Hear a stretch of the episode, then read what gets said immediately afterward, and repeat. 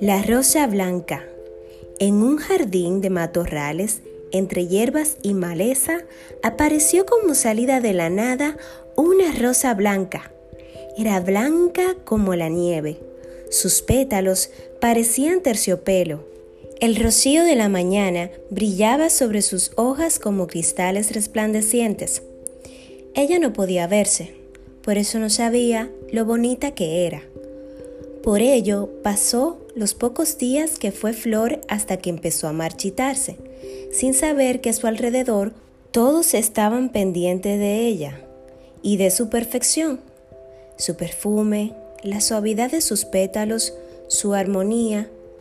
No se daba cuenta de que todo el que la veía tenía elogios para ella.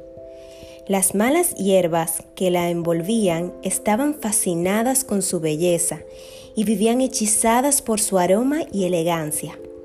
Un día de mucho sol y calor, una muchacha paseaba por el jardín pensando cuántas cosas bonitas nos regala la Madre Tierra, cuando de pronto vio la rosa blanca en una parte olvidada del jardín, que empezaba a marchitarse. Hace días que no llueve, pensó. Si se queda aquí, mañana ya estará mustia. La llevaré a casa y la pondré en aquel jarrón tan bonito que me regalaron. Y así lo hizo. Con todo su amor puso la rosa marchita en el agua en un lindo jarrón de cristal de colores y lo acercó a la ventana. La dejaré aquí porque así le llegará la luz del sol, pensó.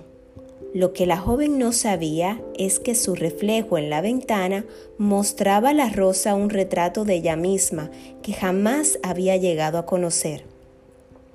Esta soy yo, pensó. Poco a poco sus hojas inclinadas hacia el suelo se esforzaron y fueron enderezando y miraban de nuevo hacia el sol, y así, lentamente, fue recuperando su estilizada silueta. Cuando ya estuvo totalmente restablecida, vio mirándose al cristal que era una hermosa flor y pensó, vaya, hasta ahora no me he dado cuenta de quién era.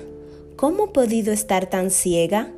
La rosa descubrió que había pasado sus días sin apreciar su belleza, sin mirarse bien a sí misma para saber quién era en realidad. Si quieres saber quién eres de verdad, olvida lo que ves a tu alrededor y mira siempre tu corazón. Colorín colorado, este cuento se ha acabado.